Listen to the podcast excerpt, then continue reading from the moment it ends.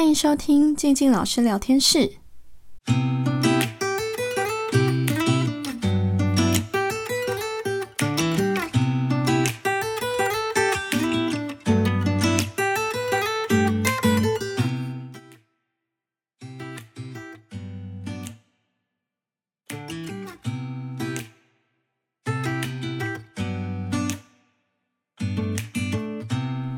Hello，大家好，我是静静老师。今天静静老师来和大家分享一下关于礼貌这件事，到底要怎么教导孩子。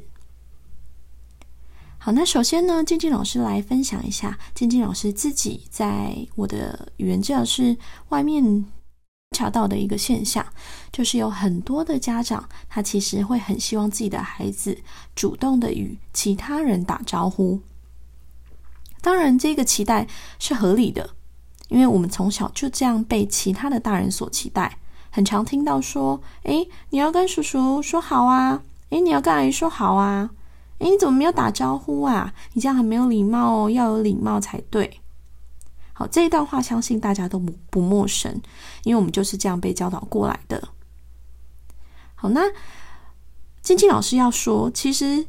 教导礼貌这件事，没有怎么样一定是对的，怎么样一定是错的。因为我们这样被教导过来，我们现在也能够正常的与其他的大人打招呼，这是很 OK 的。只是你应该也有体验过，大人逼迫你去跟其他人打招呼的时候，那种窘境、那种不舒服的感觉，甚至是你根本不知道说什么的那种感觉，是很不舒服的。那假如我们自己也不喜欢这种不舒服的感觉，我们要将这个不舒服的感觉也推移到我们的孩子身上吗？好，其实静静老师想要和大家分享自己关于教导礼貌这件事的一个观点。好，那首先呢，其实礼貌这件事，我们可以从它的本质来看，礼貌的本质应该是来自于我们尊重，我们想要关心一个人。可能我们在路上看到一个熟人，我们想要表达关心，会跟他寒暄问暖一下；或是我们在路上看到熟人，会跟他打个招呼，意思说：“哎，怎么这么刚好在这里遇见你？”可是这些打招呼都是我们发自内心的。好，可是表达礼貌这件事，其实说真的，并没有那么简单。对于一个孩子来说，为什么会这样讲呢？哦，大人可能会想说：“哪里哪里会难呐？”不就是说个叔叔早，嗯，阿姨好，这样而已吗？可是我们想一下哦，有时候我们看到一个年纪稍微长一点点的大人的时候，哦，假如他又刚好是女生，女生刚好比较在意年纪嘛。好，那我们看到一个大概年纪约约略大概四五十岁的阿姨的时候，我们要叫她什么？我们大人会理所当然说：“哎，啊，嗯，姐姐好啊，或是阿姨好嘛。”可是对孩子来说，他看到这一个阿姨的时候，他可能会觉得：“嗯，她有点像一个阿妈。”哎，好，那可是如果这个时候孩子主动打招呼了，他对他说：“哎，阿妈好。”哦哦，大家应该可以想象到那个气氛凝结的感觉，应该是会有一点尴尬的吧。好，所以其实对于称谓啊、礼貌这件事，在很多时候它是暗藏一些社会的潜规则的。孩子很容易在打招呼的时候会不小心吐槽，或是不小心脑袋打结，想说啊，他到底是谁呀？就像接下来要过年了，过年的时候，我们一回到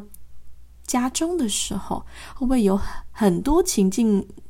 是那一种？你看到好多。不同的亲戚，你一年大概只见他就这么一次，你根本已经忘记他是你的啊表姐啊，还是堂兄堂妹啊，还是什么叔公阿姨啊等等的。可是你必须要叫，这时候那种尴尬不舒服的感觉又出来了。好，所以即使我们都是这样不舒服过来的，我们其实就不应该将这一个不舒服的感觉再强加到孩子身上。我们要让他了解到的是，礼貌这件事应该是让你感觉到舒服，你真的想要尊重对方、想要关心对方的时候会用出来的。好，所以其实晶晶老师会建议说，如果说我们真的还是希望孩子能够主动表达啊，关心别人、问候别人这个行为的时候，我们大人可以多给一点示范，好，不要直接用一个很开放式的方式说：“哎，你要跟叔叔说好啊。”你可以说：“哎，王叔叔好。”好，类似这样，直接示范一个正确的形式，让孩子在旁边跟着你一起说。哦，也许这样孩子他比较不会脑袋突然就打结，想说到底要叫什么啊？这种感觉是很不舒服的。好，那如果说孩子有时候他可能用错了方式去表达，他可能想要跟其他的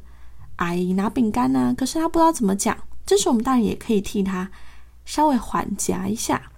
我们可能可以说：“哦，你觉得有一点不好意思，可是还是有点想吃饼干，对不对？”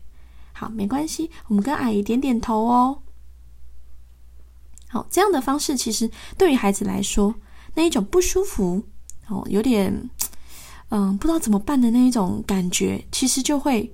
烟消云散了，就比较没有让他觉得说：“诶，要表达礼貌这件事好像很困难，好像会让他又勾起一些害怕的回忆。”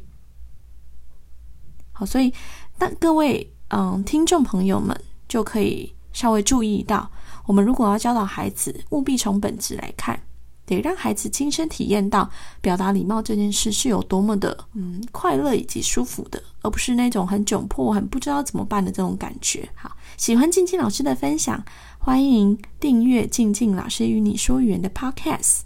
其他的影片也会同时上传到静静老师与你说语言的 YouTube。